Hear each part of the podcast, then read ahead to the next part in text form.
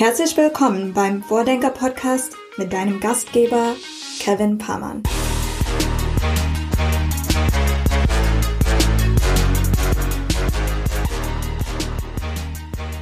Wenn man mich vor einem Jahr gefragt hätte, wie soll dieser Podcast hier aussehen? Wie soll sich anfühlen anhören und wer soll hier zu Gast sein?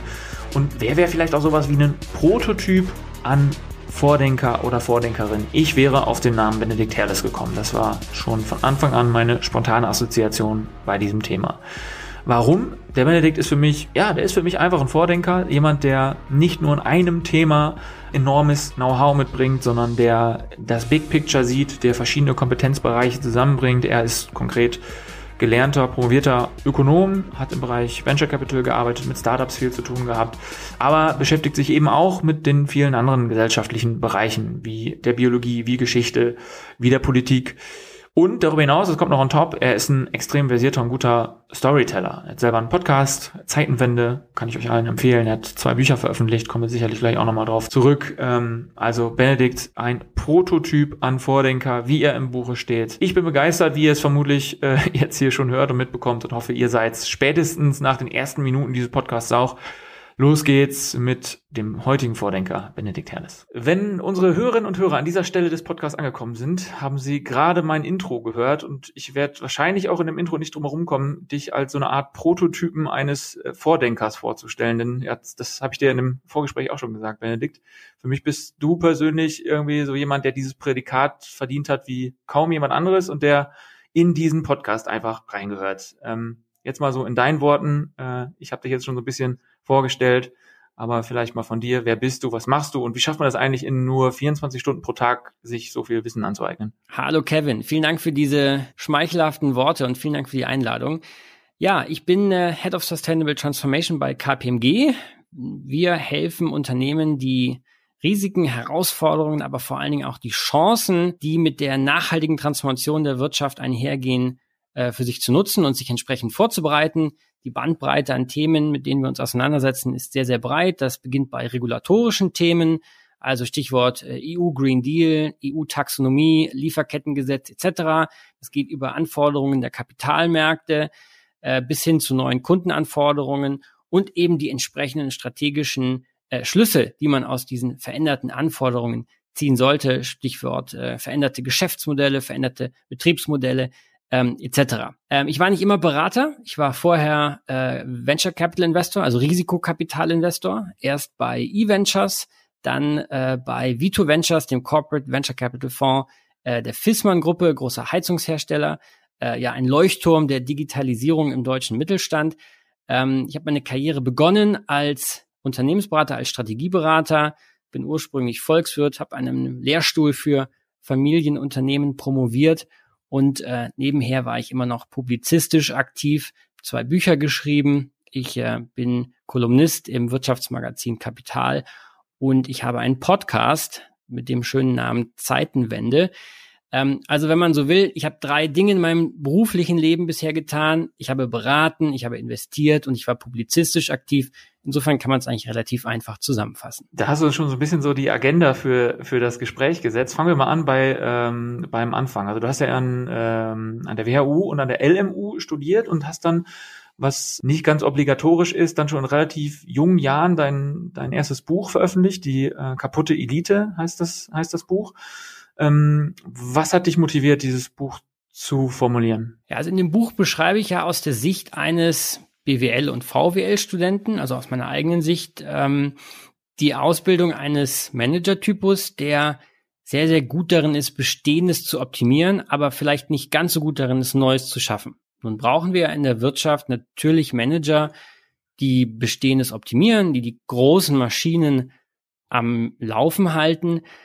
Aber man braucht eben auch, gerade in so revolutionären Zeiten wie diesen, die Erneuerer, die Mutigen, die Vordenker, die, die anders sind, die, die kreativ sind. Und äh, von diesen gibt es nicht genug, finde ich. Und das liegt aus meiner Sicht eben auch an der Art und Weise, äh, wie die Managerausbildung an den Business Schools heute ähm, funktioniert. Ja, da wird einem beigebracht, in bestimmten Schablonen zu denken, da wird relativ wenig hinterfragt, da gibt es wenig Raum für intellektuelle Reflexion, auch wenig ernsthaften Raum für Interdisziplinäres. Und im Ergebnis bilden wir da einen Manager-Typus aus, der sehr homogen ist, der intellektuell natürlich brillant ist, der international denkt, der zahlenorientiert ist, aber der häufig eben auch ängstlich ist und der eine, ja, in Anführungszeichen, Cover My Ass Mentalität hat. Das Wort hat ja, äh, wurde ja hier auch schon angesprochen im, in der letzten Episode. Und ähm, ja, deshalb am Ende nicht so innovativ ist. Und das Ergebnis ist dann häufig das Innovators Dilemma, was ja sehr, sehr gut statistisch beschrieben ist. Kommen wir vielleicht noch drauf zu sprechen. Ähm, also das ist die kaputte Elite und äh, äh, deshalb habe ich darüber geschrieben. Gehen wir mal tatsächlich mal konkret auf dieses Innovators Dilemma ein. Also wir hier im Podcast haben auch schon äh, das, das häufiger mal angesprochen und das eher auch so fast wie im Vorbeigehen kurz behandelt, als wäre das so ein Common Knowledge, äh, wie soll man sagen, so, ein so, so ein Gemeinwissen, als müsse man wissen, was das denn ist. Ich glaube, dem ist nicht so. In unserer Blase ist es ja häufig so, dass man so ein bisschen, naja, so vielleicht man gut daran tun würde, da mal darauf ein bisschen näher einzugehen. Was ist denn für dich das Innovators Dilemma in deinen Worten? Ja, das Innovators Dilemma ist zum ersten Mal beschrieben worden von Clayton Christensen, einem großen Harvard-Ökonom, der statistisch dargelegt, dass große Unternehmen sich sehr schwer damit tun, sich selbst neu zu erfinden. Und gerade im Lichte von ähm, ja, sprunghaften Innovationen, radikalen Innovationen in ihren Märkten, äh, dann häufig auch ähm, scheitern sozusagen. Und ähm, die wirklichen Innovationstreiber in einer Volkswirtschaft, das sind eben die kleineren Unternehmen, häufig Familienunternehmen, Mittelständler und natürlich vor allem auch Start-ups. Große Unternehmen sind sehr, sehr gut darin, ähm, effizienter zu werden, effiziente Prozesse zu schaffen etc. Aber nicht unbedingt äh, sehr gut darin, wirklich, wirklich innovativ zu sein. Das kann man natürlich jetzt nicht komplett verallgemeinern, ähm, aber das kommt sehr, sehr häufig vor, gerade in Industrien, die von sehr, sehr schnellen Innovationszyklen oder kurzen Innovationszyklen geprägt sind. Ähm, und das nennt man Innovators Dilemma, nämlich das Dilemma der ehemaligen Innovatoren. So kann man es, glaube ich, ganz gut beschreiben. Ist das für dich auch so dein, dein persönlicher Antrieb, warum du dann anschließend in den Bereich äh, Venture Capital, also Risikokapital gegangen bist, weil du eben diesen Gestaltungsraum für die Zukunft unserer Gesellschaft eher bei kleineren Unternehmen, bei Startups siehst und da irgendwie gesehen hast, dass du dich da stärker einbringen kannst, um stärker zu gestalten? Ja, mich hat Innovation natürlich immer sehr fasziniert. Und ähm, der Beruf des Venture Capital Investors ist natürlich äh, ein ganz fantastischer. Man ist ja so eine Art angewandter Zukunftsforscher. Man ähm, überlegt sich, wie sieht die Welt von morgen aus, wie verändern sich Wertschöpfungsketten, wie verändern sich Industrien, ähm, wie verändern sich Kundenanforderungen. Und dann versucht man Geschäftsmodelle zu finden, Dienstleistungen, Startups zu finden, die diese Zukunft bedienen. Also schon ein sehr, sehr spannender äh, Job am Ende des Tages. Aber jetzt mal losgelöst von meiner ganz persönlichen Biografie, natürlich wäre es jetzt völlig falsch zu sagen, ähm, wir brauchen nur noch Startups. Das ist natürlich Blödsinn. Wir brauchen beides. Wir brauchen die großen Unternehmen, die sind das Rückgrat der Volkswirtschaft. Und wir brauchen die kleinen Unternehmen als Innovationstreiber. Also beides ist sehr, sehr wichtig. Und deshalb macht mir auch die Arbeit mit großen Unternehmen ganz genauso viel Spaß die Arbeit mit Startups und mit Unternehmensgründern. Du hast dann ja auch bei äh, Vito Ventures äh, gearbeitet, warst da Gründungsgeschäftsführer, ne? das ist so, so eine Art, ähm, ja, ist der, der Corporate äh, Venture Fonds der, der Fiesmann Gruppe, was ist ja auch schon gesagt, ist so eine Art ja, Best Practice kann man sagen im, im deutschen Mittelstand eines ähm, der Unternehmen, die so den den Wandel hin zu so einer progressiven digitalen Firma sehr gut ähm, ge geschafft haben. Erklär mal so ganz grundsätzlich, wie dich diese Phase geprägt hat und wie das vielleicht auch so auf den Menschen einzahlt, den wir heute hören. Ja, diese Zeit hat mich natürlich sehr geprägt. Ich habe mich immer für Technologie interessiert, aber als Risikokapitalinvestor natürlich eine eine echte Begeisterung für Hightech entwickelt. Also für Themen wie künstliche Intelligenz, Robotik, Biotechnologie, Blockchain. Ähm, das alles sind ja Revolutionen, die, die die Wirtschaft und unser Leben insgesamt völlig auf den Kopf stellen. Und ähm, was ich in den Startups, die ich besuchen durfte, gesehen habe, das hat mich auch zum Nachdenken angeregt. Also nicht die Technologie an sich, ähm, hat mich, hat mir jetzt Sorgen bereitet, weil Technologie ist ja nie gut oder schlecht, sondern es ist immer das, was wir mit Technologie machen, was gut oder schlecht ist.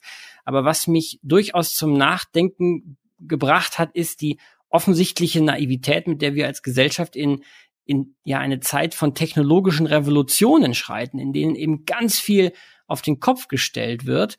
Und äh, das hat mich dann am Ende des Tages auch motiviert, mein zweites Buch zu schreiben, Zukunftsblind. Ähm, und äh, das hat mich am Ende dann wiederum auch motiviert, äh, meinen Podcast zu starten, mich also wirklich intensiv auch publizistisch mit den großen Zukunftsthemen auseinanderzusetzen. Insofern, ja, es war eine ganz, ganz prägende und sehr, sehr schöne Zeit.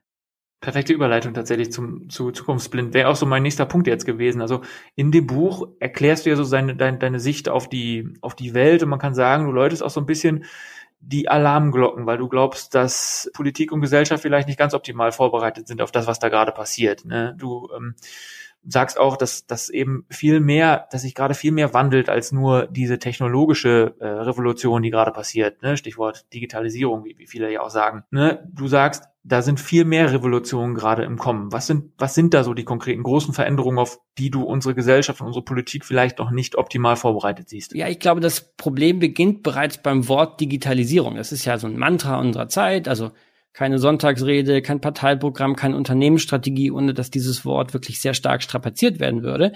Aber in Wahrheit erleben wir ja nicht nur eine Digitalisierung, sondern wir erleben eben eine ähm, technologisch-wissenschaftliche Zeitenwende. Und die besteht aus parallelen Revolutionen in genau den Bereichen, die ich eben auch schon erwähnt habe. Also künstliche Intelligenz, Big Data, Blockchain, Quantum Computing und natürlich auch Biotechnologie. Nehmen wir mal das Thema Biotechnologie. Wie wichtig das ist, haben wir jetzt alle in der Pandemie gelernt. Also ohne Biotech hätten wir jetzt keinen mRNA-Impfstoff.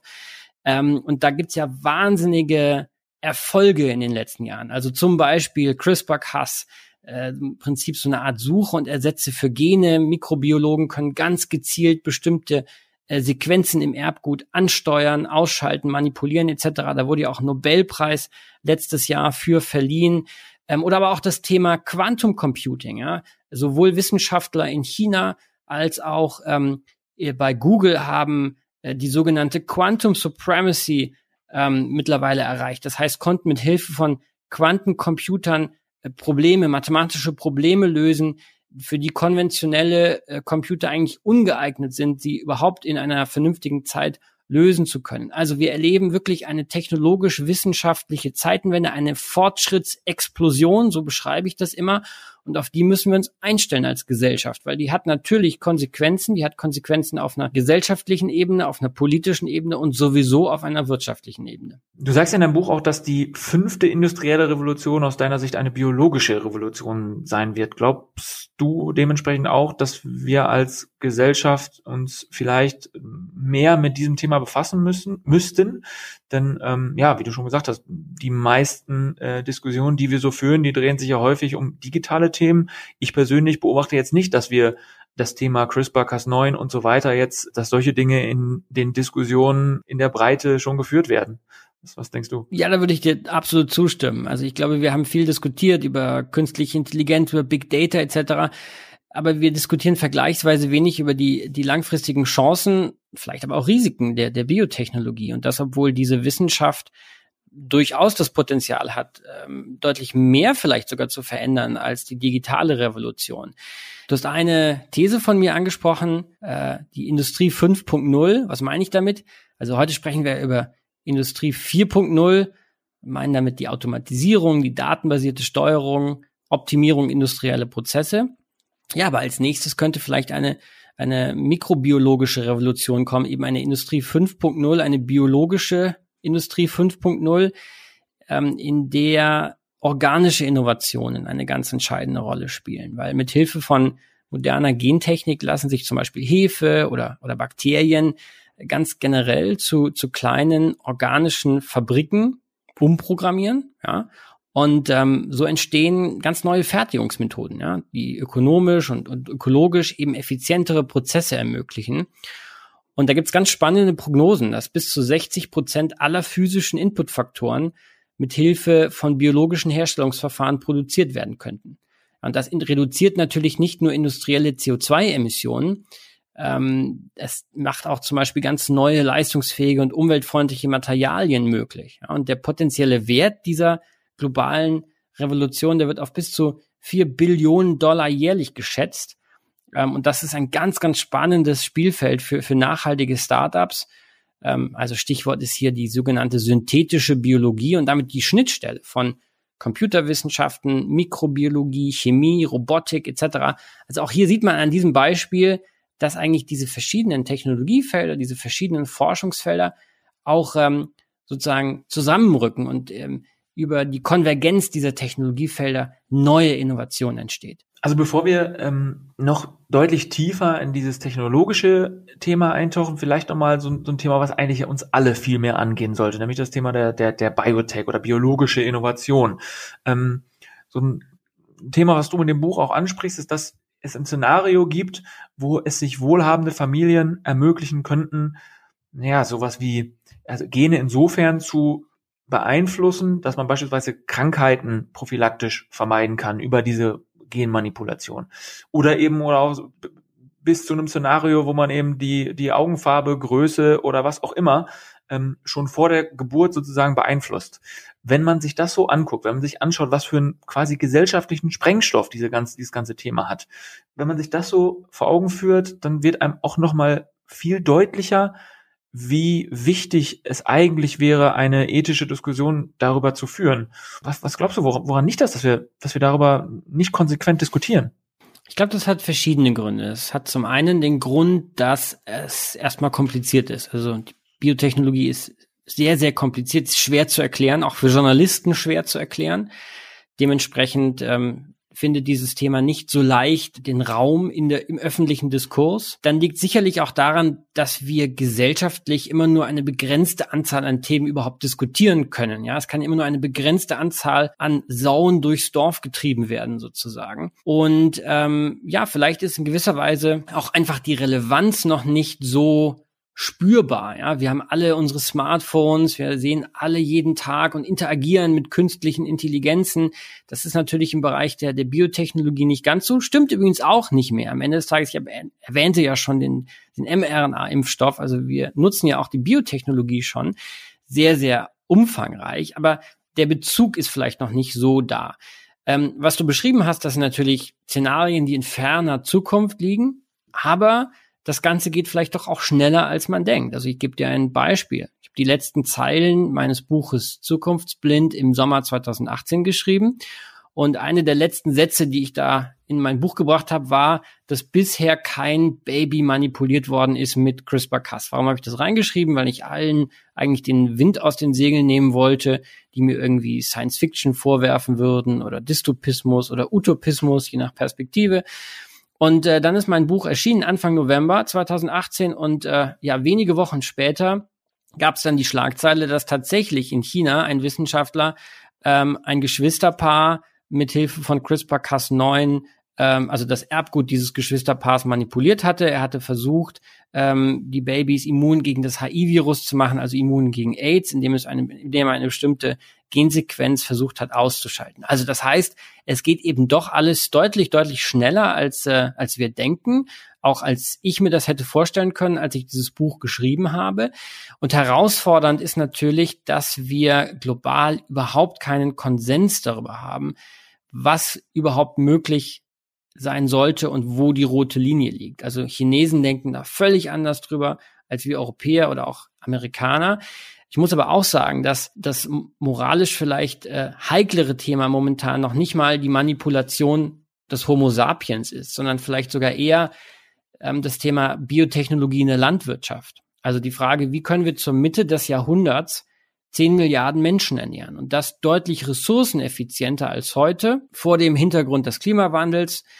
Ähm, und das wird uns natürlich nur gelingen mit Biotechnologie und nicht ohne Biotechnologie. Also hier die Vorstellung, äh, wir könnten mit Landwirtschaft wie zu unseren Urgroßelterns Zeiten äh, den Biobauernhöfen im oberbayerischen Raum, dass wir damit die Welt ernähren könnten. Das ist natürlich Blödsinn. Wir brauchen Biotechnologie, aber das ist eine Wahrheit, ja, die uns sehr schwer fällt zu akzeptieren hier in Deutschland. Also da kommen sehr spannende Diskussionen, glaube ich, noch auf uns zu. Und ich glaube, dieser, dieser, dieser Sprengstoff, der eigentlich da drin steckt gesellschaftlich, hm, der ist vielleicht noch gar nicht so klar und deswegen ist es mir irgendwie auch ein Anliegen, das hier vielleicht nochmal zu platzieren, um den einen oder anderen da auch nochmal auf diesen Gedanken zu bringen. Ähm, man stellt sich vor, das sagst du in deinem Buch ja auch, dass es sich manche Menschen irgendwie eben leisten können, dass das äh, Erbgut äh, des Kindes im Positiven zu beeinflussen, was äh, in so Szenarien wie jetzt von dir geschildert, bei dem chinesischen ähm, Forscher ja auch ein, positives Szenario ist. Nicht immun zu sein gegen das HIV-Virus ist grundsätzlich etwas Positives. Aber wenn das Ganze eben anfängt, irgendwie Überhand zu nehmen und äh, ja, das berühmte Designer-Baby äh, dann irgendwann äh, dabei rausspringt und sich das wiederum auch nur eine gewisse ähm, gesellschafts-sozioökonomische äh, Schicht irgendwie leicht, leisten kann, ähm, dann, dann ist da, glaube ich, äh, ja, wie du auch schon sagst, ein gesellschaftlicher Sprengstoff drin, den wir vielleicht noch, noch gar nicht so sehen und ja, wo es vielleicht auf kurz über lang äh, Sinn ergeben würde, das ein bisschen stärker in unseren Fokus zu rücken, denn ja, ja das Szenario von dir ja auch. Ähm, die Zukunft kommt schneller, als man so denken könnte. Ist so ein bisschen vielleicht auch so Überleitung zu dem Thema, ähm, was du auch in deinem Buch beschreibst, nämlich die, die Matthäus ähm, Gesellschaft, ne? Also Matthäus-Gesellschaft. Du nimmst dabei ein Zitat aus der Bibel, das habe ich mal rausgeschrieben. Ähm, das lautet, ähm, denn wer da hat, dem wird gegeben, dass er die Fülle habe. Wer aber nicht hat, dem wird auch das genommen, was er hat. Also grundsätzlich, das kann ich das so zusammenfassen, dass Reichtum Reichtum anzieht und sich sozusagen irgendwie die sich einem eine immer größere, tiefere Kluft zwischen die Gesellschaftsschichten so drängt. Ist das so das, was, was die Matthäus-Gesellschaft meint? Ja, ich glaube, es ist ein bisschen komplizierter, aber darf ich noch einen Satz sagen zur Biotechnologie und dann verspreche ich dir, gehe ich ein auf die Matthäus-Ökonomie oder Matthäus-Gesellschaft. Ähm, was du sagst, ist total richtig. Wir müssen diese Diskurse führen, aber ähm, wir müssen aufpassen, dass wir ähm, nicht nur noch Risiken sehen, sondern eben auch die Chancen.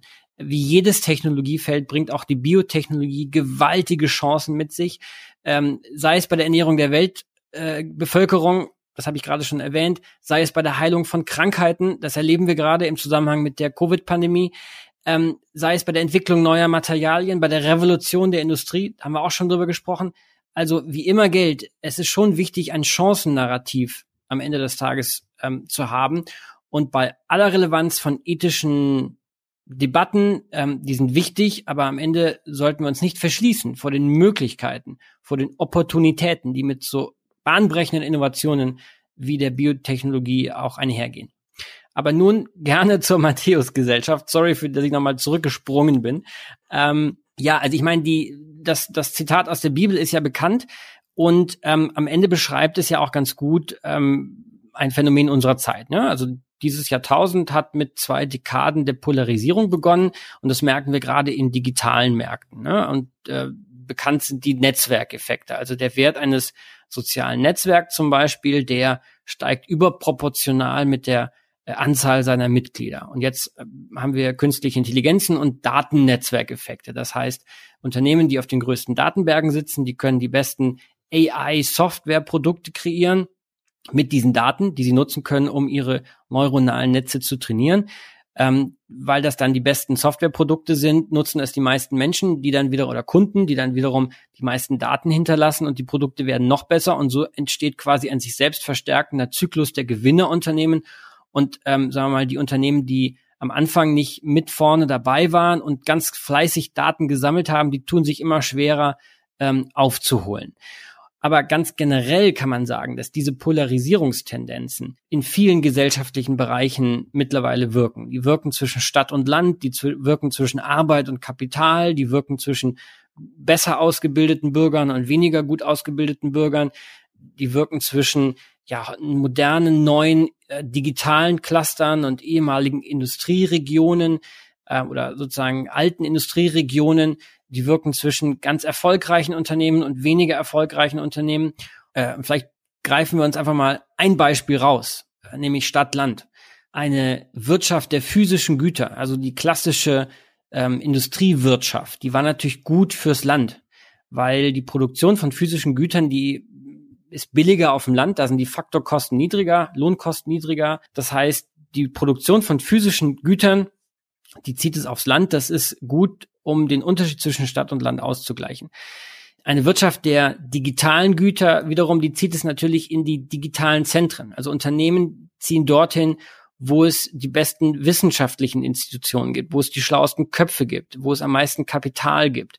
Die schlauesten Köpfe wiederum wollen in Städten leben mit dem besten kulturellen Angebot. Und das Ganze verstärkt sich selber. Und ähm, ja, so entsteht im Prinzip eine Anziehungskraft, Gravitation von äh, digitalen Zentren und die ist wiederum abhängig von der Masse dieser ähm, digitalen Zentrum, also ganz genau wie das Konzept der Gravitation in der Physik. Und der größte digitale Superplanet ist natürlich das Silicon Valley äh, mit den allermeisten Venture Capital Investoren, den allerbesten Programmierern, aber eben auch Mieten, die sich kaum noch jemand leisten kann. Ich erinnere mich, ich saß mal in einem Uber in San Francisco und der Fahrer hat in Sacramento gelebt, weil er sich einfach die Stadt San Francisco, die Bay Area selber gar nicht mehr leisten konnte. Das sind dann die Nebenwirkungen dieser Matthäus-Gesellschaft, dieser digitalen Polarisierungskräfte. Und ist es nicht so, dass gerade die Industrienation Deutschland dementsprechend einer extrem großen Gefahr ausgesetzt ist? Wenn, wir schauen, ich glaube, in Deutschland, äh, ich hatte mal eine Zahl gelesen, dass über acht Millionen Menschen im produzierenden Gewerbe äh, arbeiten. Ich glaube, es ist auch relativ transparent, dass irgendwie um die zwei Millionen Leute zumindest im erweiterten deutschsprachigen Bereich allein in der Automobilindustrie arbeiten. Wenn wir jetzt irgendwie über äh, auf dieses Phänomen eingehen, was du da gerade besprochen hast, nämlich dass dieses dieses ähm, die Entmaterialisierung der Güter sozusagen, ähm, ist das da nicht eine besonders große Gefahr für die Industrienation Deutschland? Ja, und darüber reden wir ja auch schon seit vielen, vielen Jahren. Also deutsche Unternehmen tun sich traditionell eher schwerer damit, Software zu entwickeln. Die sind sehr, sehr gut darin, eben physische Güter zu produzieren. Wir haben die besten Ingenieure der Welt und ähm, das ist jetzt diese Entmaterialisierung, die ist eine echte Herausforderung. Ich bin aber trotzdem optimistisch, weil wir diese Diskussion schon so lange führen und ähm, jedes Unternehmen seine Transformationsstrategie längst gestartet hat. Und ähm, jetzt kommt ja noch eine zweite Transformation dazu. Also neben der digitalen Transformation erleben wir ja jetzt auch noch eine Nachhaltigkeitstransformation. Heute ist der Earth Day. Passt ja eigentlich ganz gut. Und ähm, gerade beim Thema Nachhaltigkeit sind wir in Europa und in Deutschland ja extrem gut aufgestellt. Wir leben im globalen regulatorischen Hotspot, was das Thema Nachhaltigkeit angeht. Mit dem Green Deal wurde die, wurde die Europäische Union ja wirklich zum globalen Standardsetzer. Und ähm, ich bin zuversichtlich, dass europäische Unternehmen, auch deutsche Unternehmen, diese Chance Nachhaltigkeit nutzen. Es ist ja nicht nur ein Risiko, es ist eben auch eine Chance.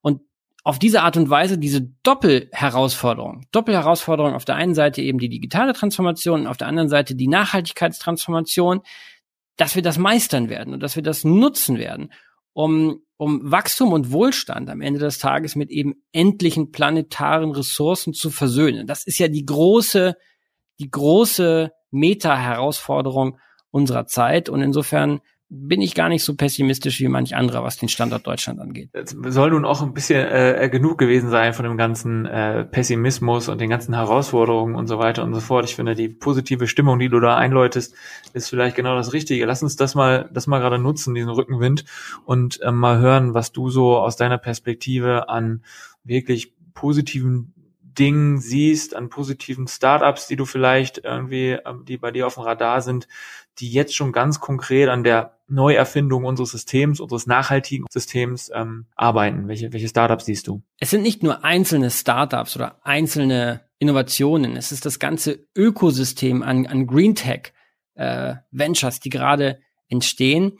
Und eins ist völlig klar, nur mit Innovation ähm, werden wir diese Herausforderung nachhaltige Transformation, Themen wie Klimawandel, Kreislaufwirtschaft, nur mit Innovation werden wir sie meistern. Wenn man so manchem Klimaaktivisten oder so mancher Klimaaktivistin zuhört, dann könnte man ja den Eindruck bekommen, Verzicht ist die einzige Lösung. Aber ich glaube, das stimmt nicht. Das ist zumindest nicht meine Philosophie. Ich glaube, Innovation ist die Lösung. Und da gibt es wirklich ganz viele verschiedene, ähm, ganz vielversprechende Ansätze. Wir haben heute schon über die synthetische Biologie gesprochen. Wasserstofftechnologie, neue synthetische Kraftstoffe, künstliche Intelligenz, natürlich. Also das ist ein unglaublich breites Feld. Das beginnt bei alternativen Proteinquellen, pflanzliches Fleisch, Fleisch aus ähm, einzelnen Zellen im Labor, neue Mobilitätslösungen, neue Prozess- und Fertigungstechniken. Ähm, also das ist so viel, über, über manches haben wir hier schon gesprochen. Und wir brauchen diese Breite an Themen, um diese Mega-Herausforderung Nachhaltigkeit auch meistern zu können. Ich finde das ein super ähm, starkes Statement, ähm, was ich äh, ja, was ich auch gerne einfach nochmal highlighten möchte. Also dass deine Überzeugung, dass Innovation sozusagen die Antwort ist auf viele der Dinge und der, der Herausforderungen, ich will gar nicht Bedrohungen oder so sagen, viele der Herausforderungen, die wir als Gesellschaft gerade vor der Brust haben, dafür sind Innovationen ähm, nicht nur deiner Überzeugung nach, sondern eben auch meiner Überzeugung nach ähm, ja ein, ein nicht nur ein Lösungsansatz, sondern eigentlich das, wo, wonach wir, wo wir viel fokussierter drauf gehen sollten, was wir viel stärker forcieren sollten. Ja, und ich möchte auch nochmal betonen, also die letzten Jahrzehnte, die waren aus Sicht der Weltbevölkerung ziemlich gut. Ähm, noch nie haben wir so lange und so gesund gelebt. Noch nie war die Kindersterblichkeit so niedrig. Noch nie hab, gab es so wenige Kriege. Es gibt so viele KPIs, die darauf hindeuten, dass es uns so gut geht wie noch nie. Aber wir haben natürlich auch Herausforderungen. Wir haben Herausforderungen Plastik in den Ozeanen. Wir haben natürlich die Herausforderung Klimawandel. Wir haben Herausforderungen Kinderarbeit. Wir haben so viele Themen, die wir angehen müssen. Völlig klar. Aber Verzicht kann nicht die Lösung sein, weil Verzicht würde ja auch bedeuten, eine Umkehrung von wirtschaftlichen Wachstumsprozessen. Aber genau dieses wirtschaftliche Wachstum hat Milliarden Menschen aus der Armut geholt. Und diesen Menschen nun zu sagen, jetzt müssen wir aber verzichten, das ist nicht die Lösung, sondern die Lösung ist Innovation. Die Lösung ist technologischer Fortschritt im Sinne unserer Herausforderungen. Du hast jetzt schon so, so, ein paar Technologien angesprochen, die dich, die dich sehr faszinieren und die dich auch sehr positiv stimmen, ähm, dass wir diesen, diese, diese neue Erfindung des Systems schaffen. Was, was gibt's da noch? Was siehst du noch an Themen? Ja, auch schon erwähnt wurde ja die Quantentechnologie oder Quantencomputertechnologie, muss man sagen. Und das ist tatsächlich auch ein extrem spannendes Feld. Ich habe jetzt auch eine Zeitenwende-Episode meiner zweiten Staffel diesem Thema gewidmet, weil mit Hilfe von Quantencomputern eben Probleme gelöst werden können, die vorher nicht gelöst werden konnten und damit zum Beispiel ganz neue Materialien erschaffen werden können, die eben umweltfreundlicher sind, die bestimmte Eigenschaften erfüllen, die man braucht, um bestimmte ähm, Lösungen überhaupt erst möglich zu machen. Also durch diese Explosion auch an Rechenpower, durch Quantencomputer, ähm, wird nochmal ein wirklicher Schub in der Entwicklung, in der Erforschung bestimmter Themen ähm, geschehen und das macht mich sehr, sehr zuversichtlich. Also es gibt wirklich ganz viele verschiedene, sehr, sehr spannende Technologiefelder momentan. Wenn man dich so reden hört, man hat so das Gefühl, dass du so interdisziplinär in, in extrem vielen Themen sehr, sehr tief drin steckst. Und ich, ich, ich stelle mir irgendwie die Frage, was es so für, für Personen eigentlich gibt, so Role Models, Vorbilder für dich gibt, die dich irgendwie prägen, wo du, auf, auf die du schaust, von denen du lernst, weil, ja, ich, ehrlicherweise, ich kenne wenige, die, die so tief, so interdisziplinär in, in so vielen Themen stecken. Ja, vielen Dank, Kevin. Also ich glaube, es gibt wirklich nicht die eine Person, die mich besonders geprägt hat, aber es, ähm, waren immer die kreativen Köpfe, die mich beeindruckt haben, die es geschafft haben, über ihre eigene Sphäre hinaus zu denken und zu handeln. Also wirkliche Role Models habe ich nicht, aber natürlich sind mir auf meinem bisherigen Weg Menschen begegnet, die, ähm, ja, die, die ich sehr beeindruckend fand. Wir gehen zur nächsten Frage nicht von mir, sondern von Philipp de Pierreux. Den hast, hattest du ja eben schon mal zitiert. Sehr gut, dass du den vorherigen Podcast von uns offenbar gehört hast. Selbstverständlich. Der Der Philipp stellt dir folgende Frage. Ich glaube, in Deutschland fehlt uns in der Breite ja der Mut, ähm, wirklich Dinge voranzutreiben, auch mutig mal Positionen zu beziehen, mutig Dinge zu kommunizieren, die vielleicht auch nicht jeder hören will. Ja, wie können wir es in Deutschland schaffen, dass wir sowohl in der Wirtschaft, bei CEOs männlich-weiblich, bei den Entscheidungen beziehungsweise in der Politik unsere altbewährte Cover-US-Mentalität ablegen können? Das ist eine sehr gute Frage. Ich bedanke mich sehr dafür und ich glaube, die Antwort fällt unterschiedlich aus in der Sphäre der Politik und in der Sphäre der Wirtschaft. Beginnen wir mal mit der Politik. Ich glaube zum Beispiel, dass eine Begrenzung von Amtszeiten ganz sinnvoll wäre, weil genau so verhindert man ähm, Berufspolitikertum und ähm, so verhindert man die Angst vor der ausbleibenden Wiederwahl. Und vielleicht würden wir dann etwas mutigere Politik auch bekommen und vielleicht etwas weniger Cover-My-Ass-Mentalität in der Politik. In der Wirtschaft beginnen die Probleme natürlich bei der Ausbildung, das habe ich eingangs schon erwähnt. Ähm, ich glaube, das ist generell ein Thema des kulturellen Wandels. Da geht es um Risiko, um Fehlerkultur, um, um Zahlengläubigkeit, da geht es um Personalentscheidungen. Ich plädiere natürlich für mehr Mut, auch bei der Auswahl von Führungskräften. Und natürlich ist nicht immer äh, der stromlinienförmigste Kandidat der beste. Aber generell, um die Frage zu beantworten, das ist wahrscheinlich eine unterschiedliche Herausforderung im Bereich der Politik und im Bereich der Wirtschaft. Ist ja in Amerika auch, auch üblich. Ne? Ich glaube, die maximale Amtszeit ist da bei, als, als, ähm, als Präsident ist, sind acht Jahre. Ne? Genau, und ich glaube, das äh, wäre auch ehrlich gesagt gut, wenn man die Amtszeit eines deutschen Bundeskanzlers begrenzen würde. Ich glaube, das wäre sogar mehrheitsfähig. Jetzt bist du dran und darfst eine Frage äh, stellen, ähm, mit der du dich stark beschäftigst, die du äh, gerne an die nächste Gästin oder den nächsten Gast stellen wollen würdest. Ja, folgende Frage an die nächste Gästin oder den nächsten Gast. Was sind aus deiner Sicht die drei wichtigsten Lehren, die Deutschland aus der Pandemie ziehen sollte? Oh wow. Okay. Ja, ich mach schwer, ich weiß. Okay, das, äh, das hat, das, das, das taugt für einen ganz eigenen Podcast, glaube ich. Äh, Brauche brauch, brauch ich mir gar keinen irgendwie gar keinen Leitfaden, Gesprächsleitfaden erarbeiten. Wir biegen ein in Richtung Schlusssprint und ähm, mir ist eine Sache im Besonderen hängen geblieben. Und zwar hast du uns auch, halt nicht nur als Projekt, sondern mit uns meine ich uns Menschen, die sich mit Innovation befassen, eine besondere Verantwortung auch übertragen oder uns auch nochmal so ein bisschen ins, wie soll man sagen, ins Gewissen geredet, dass wir als Innovations, ja, als Menschen, die sich mit Innovation befassen, diejenigen sind, die auch ein Stück weit Verantwortung für die gesamte Zukunft ähm, unserer Gesellschaft haben.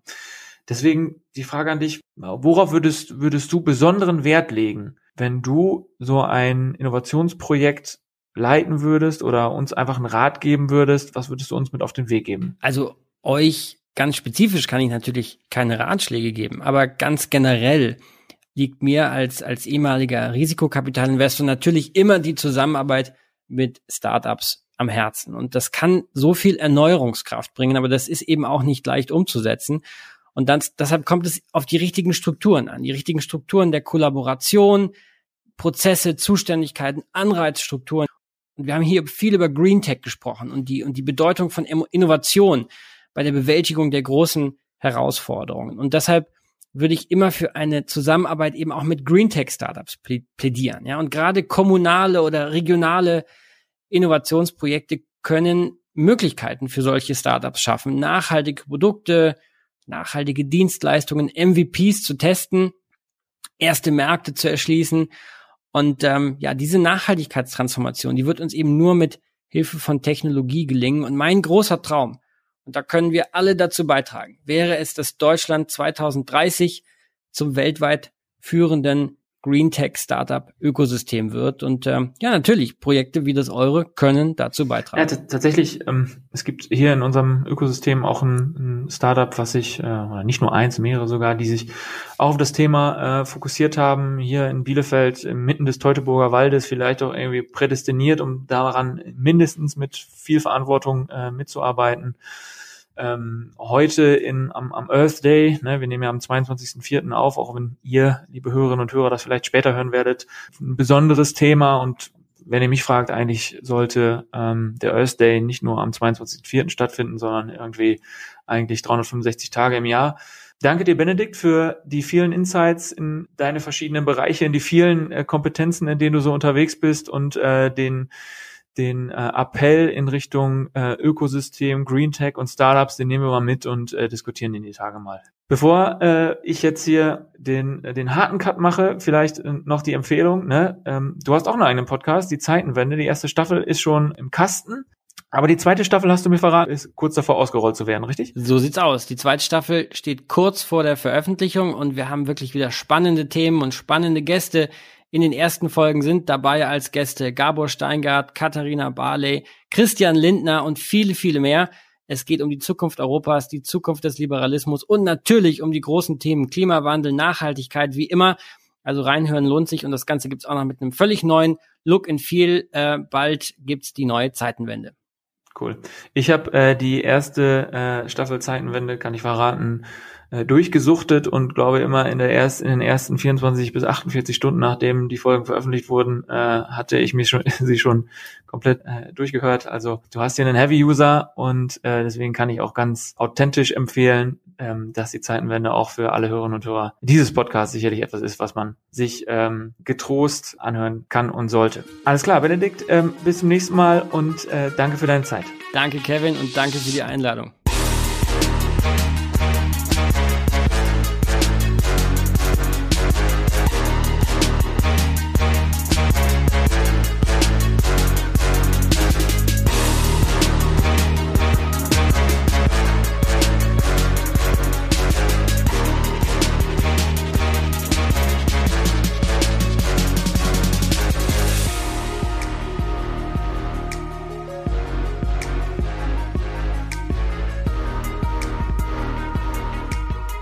Dieser Podcast wird präsentiert vom Projekt Open Innovation City und den Projektpartnern der Fachhochschule des Mittelstands, der Founders Foundation, OWL Maschinenbau und dem Pioneers Club.